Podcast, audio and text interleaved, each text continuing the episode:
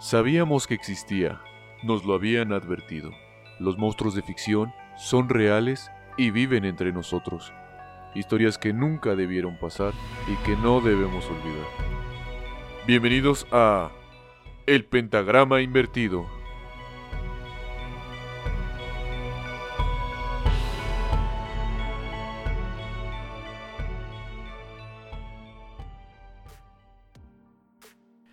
¿Qué tal amigos? Muy buenos días, muy buenas tardes o muy buenas noches en el horario en que nos estés escuchando. Esperamos se encuentren muy bien.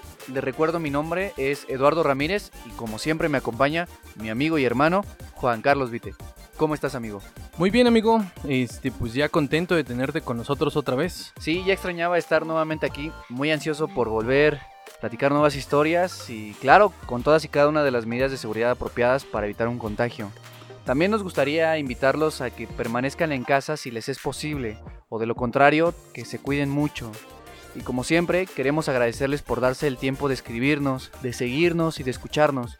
Créanos que son para nosotros muy importante y es por ello que seguimos subiendo nuevas historias para que ustedes que nos escuchan en casa o en el coche y se dirigen a algún destino, queremos hacerles ameno este tiempo y como ya es costumbre, les vamos a contar una nueva historia. Perfecto, amigo, te escuchamos. Bien, sin más preámbulos, comenzamos.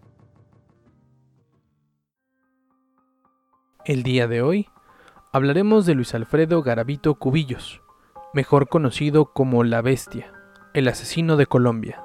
Nuestra historia comienza el 25 de enero en el año de 1957, justamente en un municipio llamado Génova, en Colombia, ubicado al sur del departamento de Quindio. En aquel entonces en el país había mucha pobreza, guerras civiles y todo tipo de violencia. Recordemos que en ese año existía un grado de actividad criminal muy alto en todo el mundo, por los diversos cárteles de droga liderados en Colombia por Pablo Escobar. Ahí en Génova, Colombia, nace Luis Alfredo Garavito Cubillos, mejor conocido como La Bestia, y es que él fue el más grande asesino en serie de niños de la humanidad, y no en vano ese sobrenombre, pues se encargó de sembrar el horror en al menos 11 de los 32 departamentos del país, asesinando a 186 niños, incluyendo dos asesinatos en Ecuador y violando a más de 150 niños, según él mismo lo confesó en 1999. Sin embargo, la Fiscalía General de la Nación y el organismo judicial cree que fueron más de 200 niños asesinados y violados por Garavito. Ahora su nombre regresa como una vieja pesadilla, pues tendría la posibilidad de salir de prisión en los próximos años. Así es, amigo, como estás escuchando, y les voy a platicar cómo es eso posible. En esa época de 1999, Garavito tuvo derecho a beneficios y descuentos. ¿Qué son los beneficios? Fue algo que se inventó para descongestionar la justicia, facilitarle trabajo a los jueces y así evitar que hubieran muchas personas presas. Vamos a desmenuzarlo un poquito más. Después de cometer un crimen, el asesino colabora con la justicia. Eso hizo Garavito. Para evitarle el trabajo a la fiscalía, confesó los asesinatos y proporcionó datos de dónde se encontraban los restos de los niños, y por ello, él obtuvo el derecho de un descuento del 30% de esos 40 años. Esos son los beneficios. Los descuentos son los que les dan a los presos en Colombia, que son un día por cada trabajo y estudio y de cumplir esas normas se les podía rebajar hasta 120 días por año. También cumplió con ello. En Colombia la máxima pena en aquel entonces era de 40 años, hoy en día es hasta 60 años, y por decir dónde se encontraban los restos de los niños, el buen comportamiento en prisión, le redujeron la sentencia de 40 a 24 años. Colombia cree en la readaptación, cree que todo delincuente tiene los mismos derechos que cualquier ciudadano, por lo que esta persona ya cumplió con la ley y lo que procede es su libertad. En Colombia, cuando a cualquier ciudadano lo condenan a la cárcel, solo va a cumplir las tres quintas partes en prisión y el resto en libertad vigilada. Pues mira, esto me suena muy similar a hacer un pecado y arrepentirte y que seas perdonado. Yo creo que una persona que ya hizo tanto daño y que la dejen salir y... O sea, ¿me estás, me estás comentando que va a salir próximamente? Sí, su salida está próxima, eh, se calcula que sea en el 2021-2022. Pues la verdad, esto no pinta nada bien, vas a platicarnos la historia de ese asesino, pero puede ser que la historia ya estando él afuera continúe. Sí, de hecho les voy a platicar un poquito más, este, ya al finalizar la historia, pero realmente él tiene miedo de salir porque él asegura que lo van a asesinar. De hecho lo tienen aislado, este, estando en la cárcel eh, no está junto con los otros presos porque él sabe bien que si lo juntan, incluso en los descansos que le dan, este, sabe bien que lo pueden matar. Entonces lo tienen en un aislamiento total. Pero bueno, este, sigamos con la historia. Antes de continuar hablando de su pronta salida de la cárcel, hablemos un poco más de su vida, antes de ser detenido. Luis fue el primero y por tanto el mayor de los siete hijos que tuvo la familia Garavito Cubillos. Existen datos que apuntan a que Garavito pudiera ser tímido e introvertido desde muy niño, y algunas veces incluso violento, y esto se debe a que desde casa su padre era un hombre rígido, que golpeaba constantemente a su madre y abusaba sexualmente de él. Todo esto lo confesó durante un juicio. Las diferentes masacres hacia los campesinos de la zona y toleradas por el gobierno corrupto provocaron que la familia de Garavito se mudara a otra zona del estado colombiano, buscando mayor seguridad y mejores condiciones de vida, llegando junto a su familia al pueblo de Ceilán, en el norte del departamento del Valle del Cauca. Departamento podremos decir como provincia o zona para que se entienda mejor. Su, educación, perdón, de Garavito no fue buena, y es que en ese año se caracterizaba por castigos físicos, tanto los maestros como las familias reprendían con reglas, palos y correas para corregir a los pequeños. Allí, en Ceilán, ingresó a la escuela Simón Bolívar. Dentro de la escuela fue acosado frecuentemente por sus compañeros que le llamaban Garabato. Esto se debe por el apellido. Puede que Garabito fuera un niño inseguro, al que los otros compañeros hostigaban todo el tiempo por llevar lentes, Estudió hasta quinto de primaria, abandonando sus estudios a los 10 años. A esa frustración desde pequeño se le suman con mucha probabilidad un entorno familiar de mucha violencia.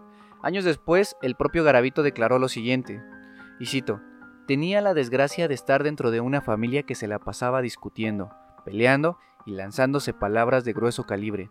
También afirma que sufría viendo cómo su muy rígido padre golpeaba a su madre y la arrastraba mientras ella gritaba desesperadamente, sin embargo, hubo una escena que, según refiere, le marcó particularmente. Y cito, Yo vi cuando él la cortó.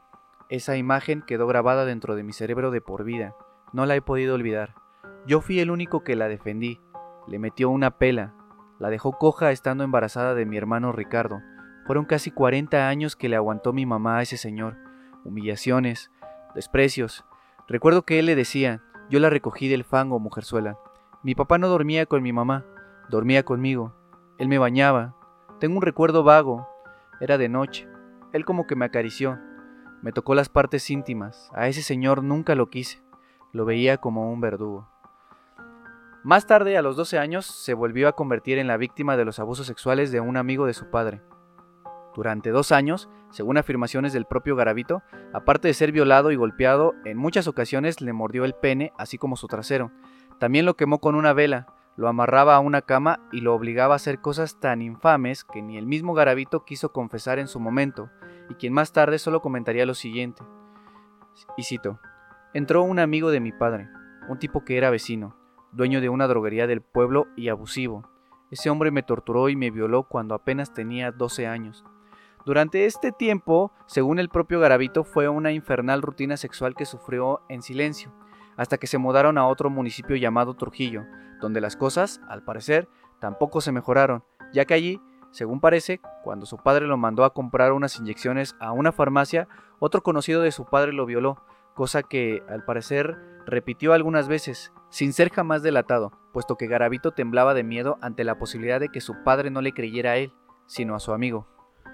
Pues es que su situación era difícil. Al principio que me bueno, que nos empezabas a contar la historia, eh, yo lo veía como un monstruo, pero también todo lo que le hicieron fue monstruoso.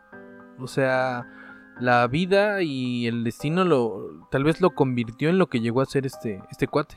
Sí, pero eh, sí, al inicio que te empecé a contar la historia, eh, entiendo que te hayas sentido un poco enojado y ahora un poco conmovido por todo lo que le sucedió. Sin embargo, me parece que Garavito es muy inteligente y muy manipulador. Vamos a llegar a esa parte donde tú y las personas que nos están escuchando eh, saquen sus propias conclusiones acerca de este tipo. Seguimos. Al parecer el daño ya era definitivo según se ven en las palabras de Garavito. Vuelvo a citar. Después yo empecé a sentir una atracción hacia las personas de mi mismo sexo. Mis hermanos y hermanas eran muy pequeños y yo sentía algo dentro de mí que no sabía explicar y todos nos fuimos hacia una cama, donde yo insinué que se quitaran la ropa y comencé a acariciarlos. Allí no pasó nada, ni mis padres se dieron cuenta, ni tal vez mis hermanos se acuerden. Estando durmiendo, cogía a mis hermanos menores y les quitaba la ropa, y sin que ellos se enteraran, los acariciaba. Antes de seguir con la historia, eh, quiero comentar algo. Esto que él nos platica siento que está muy dulcificado como hacen comúnmente los pederastas. Sí, yo considero que está tratando de atenuar todo lo que él hacía. Eh, trata de justificar. O sea, a mí me lo hicieron, entonces yo empecé a despertar la necesidad de hacérselo a alguien más. Pero fíjate que me dejaste pensando mucho si realmente está manipulando y tratando de, buscar atenuantes a los, los desmadres que armó. Así es, por eso te decía que no nos adelantáramos. Bueno, eso es todo lo que se sabe de su infancia. Más tarde en su adolescencia, a los 15 años, intentó acorralar a un niño cerca de la estación del tren. Violarlo no era su intención, según comenta. Y cito, solo quería abusar ligeramente del inocente niño. No sé, o sea, ligeramente no, no puedo ni, ni creer lo que acaba de decir o lo que dijo en ese momento. Sí, es ilógico decir voy a golpearte un poquito o voy a robarte no todo, una parte. O sea, ya es una violencia, ya implica robo, ya implica abuso. Eh, sí, como te decía, trata de como atenuar lo que está haciendo, lo que se está convirtiendo, está justificándose. Pero bueno, sigamos. Garavito empezó a tocar sus partes íntimas del pobre niño, pero este gritó y afortunadamente vinieron unos guardias de la defensa civil y por lo que se llevaron a Garavito, pero como ya sabemos en otras historias, fue puesto en libertad sin ningún cargo. Sin embargo, su padre se había enterado, y quien en un principio le había prohibido tener novia actuó de una manera incoherente e incomprensible, pues, como comenta Garavito, y cito, Después de eso me soltaron y resultó que mi padre me reprendió, me dijo que si acaso no había mujeres, pero mi papá no me dejaba tener novia y tenía que ocultar todas esas cosas que me pasaban. A partir de ese día que me soltaron, no volví a vivir en la casa. Mi papá me echó y me dijo que no volviera más. Después, en su etapa como adolescente independizado a la fuerza, según su versión de Garavito, tuvo muchas amigas y particularmente en Trujillo conoció en la iglesia a una señorita de la cual afirma que se enamoró y de la cual decía que había tenido un hijo con ella. Y esto es a lo que me refiero, porque recordemos que él comenta que tiene una gran atracción por las personas de su mismo género. Es al punto donde yo quería llegar. A mi parecer, me parece una persona muy manipuladora. De hecho, en las varias entrevistas que se le han hecho en la actualidad, los mismos entrevistadores comparten la misma opinión.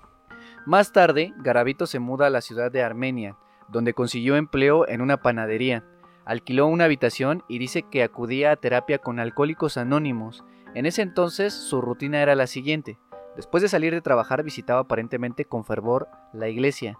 Después se dirigía a Alcohólicos Anónimos para que al final de todo, después de salir de ahí, se tomara unas cuantas cervezas y al parecer hacía casi todo bien, pero de nada servía. Después de terminar de beber, visitaba el Parque Valencia en la noche, con la finalidad de comprar favores sexuales de algún pobre niño que a esas horas se prostituían en los alrededores.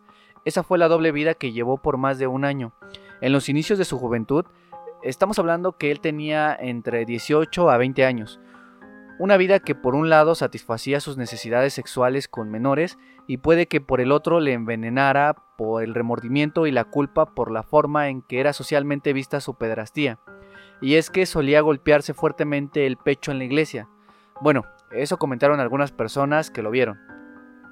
Sobre los 23 años, parece que Garavito solicitó atención psiquiátrica en algún seguro social, tras pelear con sus compañeros de trabajo y perder su empleo. Allí le contó al psiquiatra que había pensado en suicidarse porque su vida, y cito, no valía nada.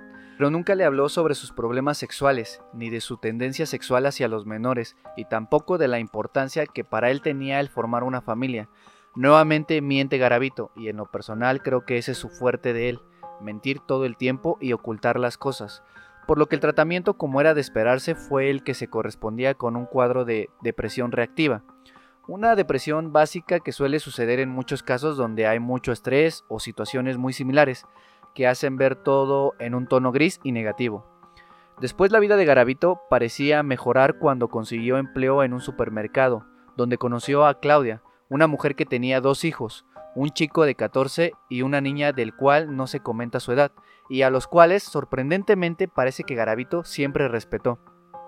Pero todo indica que no pudo ser más que pareja sentimental de Claudia, y no sexual, debido a su impotencia selectiva con las mujeres. Él mismo dijo en alguna entrevista, y cito, mis compañeros me molestaban con Claudia, yo con ella no tuve relaciones sexuales, era para que la gente me viera con ella. Junto a esa impotencia sexual para las relaciones heterosexuales, empezó a latir en Garavito con más fuerza esa pulsión.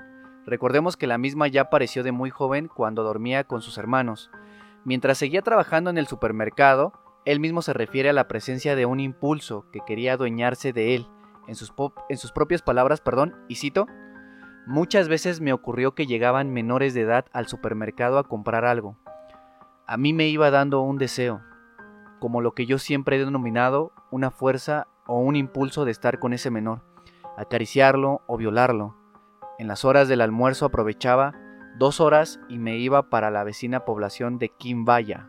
Esto era alrededor de 22 kilómetros de donde se encontraba, donde cuenta que, vuelvo a citar, allí accedía a varios menores, únicamente los acariciaba, los amarraba, les quitaba la ropa y los violaba, pero finalizando e, el año 1980 y a comienzos de 1981, me voy para la ciudad de Sevilla, a una distancia de unos 66 kilómetros de Pereira.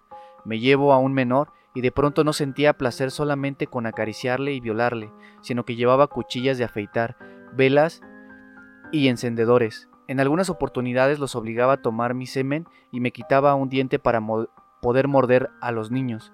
Es el incisivo lateral derecho, ese diente me lo hice colocar porque mi papá me lo tumbó cuando yo tenía 15 años. Yo sentía como un descanso. Me sentía bien haciéndoles esto a los niños. Les mordía las tetillas, les tasajeaba los brazos y por los lados de las pompas los quemaba. Sí, coincido contigo. Eh, es como frustrante que alguien eh, hable como, como que trata de romantizar.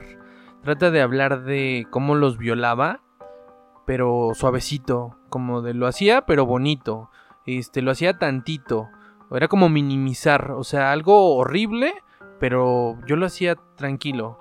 Este, sí, yo creo que coincido contigo en que sí se ve muy, muy manipulador, trata de dar lástima. Y es justamente donde digo, te lo dije. Pero bueno, en la trastornada mente de Garavito se había establecido la asociación entre el dolor ajeno y el placer propio, esto es el sadismo nexo que en psicópatas sexuales como ellos pueden desembocar en la asociación entre sexo y violencia.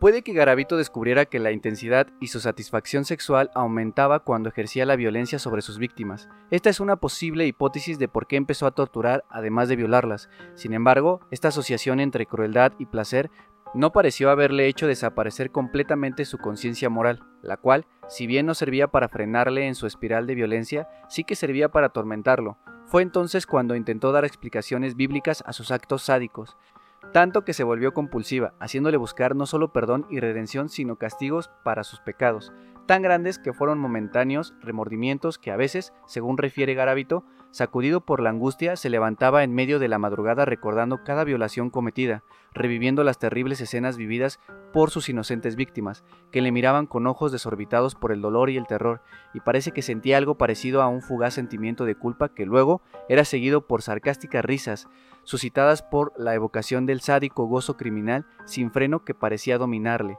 En Garavito parecía convivir dos personalidades, una dominada por una aparente culpa que lo acercaba con fervor a la Biblia, buscando en ella algún salmo que le proporcionase algo de paz a su alma atormentada, alejándolo así del peso de la culpa, abriéndole las puertas a la esperanza de no ser castigado por sus graves pecados, y así, cada vez que encontraba algún versículo aplicable a la crisis que estaba atravesando, lo escribía en su adorada libreta azul, mientras deambulaba desnudo de un lado a otro de su habitación. Finalmente, cuando la fe le había repuesto las fuerzas, el monstruo se vestía y salía a la calle. pero para seguir violando y asesinando a sus víctimas, y después de sus atroces actos apuntaba el nombre de cada niño violado en esa libreta. Hasta ese entonces, Garavito solo ha violado a niños, aún no asesina. Más tarde, en su etapa adulta, a los 27 años, ingresó en una clínica psiquiátrica en enero de 1984, es decir, tres años más tarde. Allí estuvo 33 días, hasta que los doctores creyeron que se había recuperado y le autorizaron a seguir asistiendo a sus reuniones en Alcohólicos Anónimos, focalizando sus problemas en el abuso del alcohol. Fue un gran error. Garavito nunca se recuperó y tenía muchos deseos por tener carne de niños entre sus manos. Él mismo lo contó, y cito, Cuando me dieron un permiso, llegué a Pereira. Allí ubiqué a dos menores de edad que vivían por el sector, un centro espiritual campestre, sobre esa misma vía, algo retirado de ese seminario. Los metí por un terreno plantado de cafés y los amarré. Los despojé de sus ropas y yo también me despojé de mi ropa. Los violé. A estos niños me parece que los quemé un poco. Los mordí y allí los dejé. Esos niños que comenta no murieron, solo fueron torturados y violados. Todo parece indicar que Garavito siguió agrediendo sexualmente de manera regular a decenas, o es posible que incluso a centenares de víctimas infantiles, Hablamos aproximadamente unos 200 niños en los años 1980 y 1992, infligiéndoles todo tipo de abusos y torturas del más puro estilo sádico. Los expertos calculan que llegó a violar un niño por mes. ¿Cómo logró violar a tantos niños sin ser capturado? La respuesta, amigo, está por una parte en la habilidad que tenía Garavito para convencer a los psiquiatras y médicos mientras estuvo ingresado en centros psiquiátricos u hospitalarios, también de lo útil que le era realizar visitas a alcohólicos anónimos. Ahí aprovechaba las salidas para violar y por otra parte en la destreza con que engañaba a sus víctimas y en el cuidado que ponía en no ser visto a la hora de violar, tal y como él mismo dejó entrever cuando dijo, y cito, para poder llevar a los niños le repetía el cuento de tengo unos terneritos, es decir, animalitos pequeños y necesito que me ayuden. Yo les pago mil o quinientos pesos. Los niños creían y se iban conmigo. Yo buscaba sitios apartados de difícil acceso y boscosos, también matorrales que estuvieran alejados de las casas. Utilizaba cafetales y cañadas donde hubiera pasto alto, pero siempre lejos de la gente. En 1992, el pequeño Juan Carlos se divertía tranquilamente en un parque de la zona de Valle del Cauca. A lo lejos ya lo observaba Garavito, mientras él bebía en una caseta. Garavito lo vio pasar, algo en él se encendía, el depredador con deseos de violar. Ese inocente niño sería su primer asesinato de Garavito, de quien en el próximo episodio hablaremos y cómo es que llegó a ser de un pederasta a convertirse aún más cruel, más sádico, a la bestia. Y hasta aquí la primera parte de la terrible historia de Luis Alfredo Garavito Cubillos, mejor conocido como La Bestia. Una historia que nunca debió pasar y que no debemos olvidar.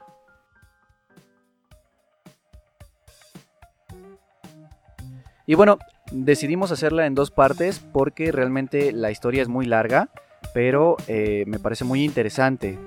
Sí, a mí me pareció interesante desde el punto de que es actual. Normalmente las historias que hemos platicado son historias viejas que ya tenía un rato que pasaron. Pero esta historia es actual, eh, puede salir, eso es preocupante. Eh, fuera de, micrófono, eh, Eduardo me platicaba un poquito de la historia. La verdad me atrapó mucho. No sé si nos puedas platicar un poquito más del video que, de la entrevista que, viste. Sí, justamente la entrevista que le hacen es actual. De hecho, eh, sucedió hace un par de años. Les vamos a dejar aquí también el link para que la puedan ver ustedes. Y el entrevistador viene de muy lejos, al parecer de España por el acento. tienen una conversación bastante interesante y hubo un momento en el que eh, yo no supe qué, hacer porque el entrevistador eh, lo mira fijamente y le dice, Garabito, ¿tratas de manipularme? Y Garabito eh, se le queda viendo y trata de sonreír un poco, pero como que se detiene porque sabe bien que lo están grabando.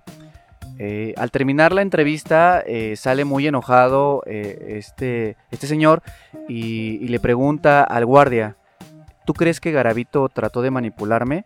Y el custodio le dice, sí, de hecho te manipuló, porque eh, nunca te contestó lo que tú le preguntaste. Él te hizo venir desde muy lejos para no responderte. Pero lo que más me llamó la atención fue el inicio de esta entrevista. Él viaja a Colombia, se queda de ver con una, una reportera que en su momento le dio seguimiento al caso y lo que comentó fue lo siguiente.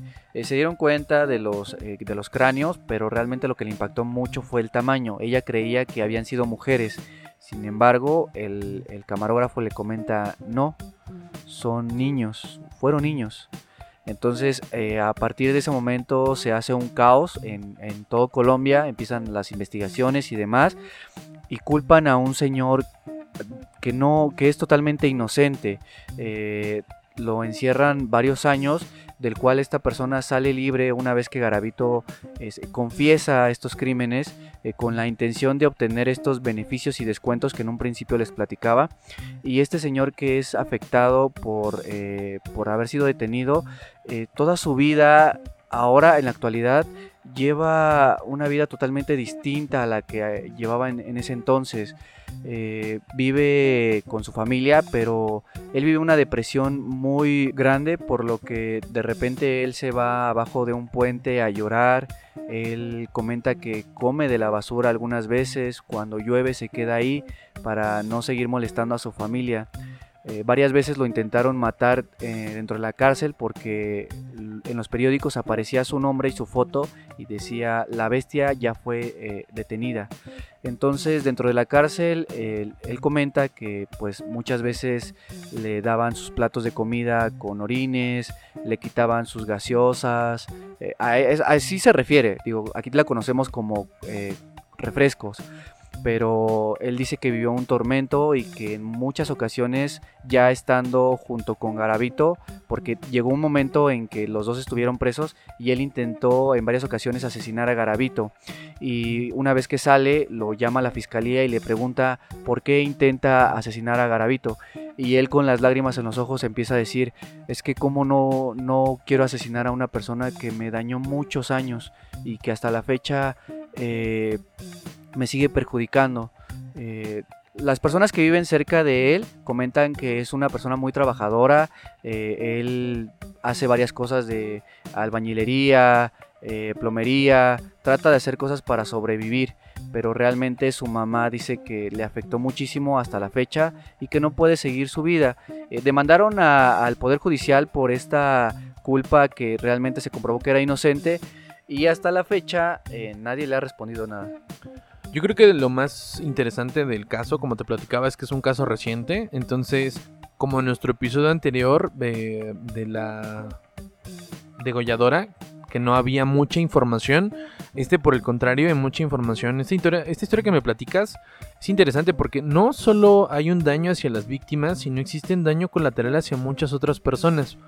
También una parte que me atrapó mucho de la entrevista que Lalo me platicaba es que eh, cuando él reta, o yo lo siento como una amenaza, cuando amenaza al entrevistador al preguntarle si él es padre. El entrevistador se saca mucho de onda y le dice, yo no en ningún momento te, te platiqué que soy papá. Y le dice, ah, bueno, yo supongo, pero se nota una frialdad en la forma en la que él responde. O sea, estamos hablando de alguien que está retando, está retando a alguien que lo fue a ver. Entonces no solamente no hay culpa, hay un goce, está disfrutando ser el centro de atención. Eh, es una historia muy interesante, la verdad espero con muchas, con muchas ansias la segunda parte. Interesante en el sentido de, de, todo lo que conlleva, no que sea una historia padre, es una historia muy muy triste por, por todas las tragedias que, que, de todas las personas que estuvieron implicados. No, y ahora que veas el video, te vas a dar cuenta cómo el entrevistador tiene ganas de levantarse y darle la madriza de su vida. Hay otra parte de la entrevista que me conmovió mucho y fue cuando el entrevistador viaja para hablar con uno de los familiares de las víctimas. Eh, este señor es, eh, fue su abuelito del niño. El entrevistador, eh, están sentados los dos y él le dice que cómo ha superado esta tragedia el señor empieza a llorar y le dice, es que no mataron a mi, a mi hijo. Él debe de andar por ahí. Estoy seguro que a él no lo mataron. El señor conmovido eh, empieza a ver las fotos de, de su nieto y dice en voz baja, él es muy guapo, él es muy inteligente, a él no lo mataron. También le preguntan qué haría si lo tuviera de frente y el señor responde, yo lo mataría. una historia muy fuerte, eh, una historia muy, muy, muy ruda por el sadismo, por la frialdad con la que pues él narra todo esto. Y además una historia preocupante porque pues como nos platicas existe la posibilidad de que él salga. Eh, lo mejor que le podría pasar a la sociedad es que se quedara encerrado. Eh, mucha gente quiere matarlo. Pero ¿qué sucedería si para él escapar de todo esto sale del país, sale de Colombia y se refugia en otro país? ¿Qué pasaría con ese país al que llegara? Es preocupante en muchos sentidos. Y pues esperamos con muchas ansias la segunda parte que nos va a platicar el Lalo, Eduardo. Y como decimos siempre al finalizar cada episodio, es una historia que nunca debió pasar y que no debemos olvidar. Y esta frase tiene un sentido. Eh, no dejemos a los niños solos, no los pierdas de vista. Existen estos monstruos actualmente, no son historias viejas que tienen mucho que pasaron, son historias que siguen sucediendo. Entonces las contamos para que conozcas conozcas los monstruos y los peligros que corren tú y tus hijos y tu familia. Sería todo por nuestra parte en este capítulo. Esperamos les haya gustado. Nos vemos en el siguiente capítulo y les recordamos seguir las indicaciones de gobernación con relación a lo que es el virus del COVID. Quédense en casa en la medida de lo posible, apoyen al negocio local y nos vemos en la próxima. Se despide de ustedes Juan Carlos Vite y un servidor Eduardo Ramírez. Y no olviden seguirnos en nuestras redes sociales. Si quieren dejarnos algún comentario por aquí, platíquenos qué les gustó, qué les gustaría escuchar. Les deseamos muy buen día, muy buena tarde, muy buena noche a la hora que nos esté escuchando y en el lugar donde te encuentres.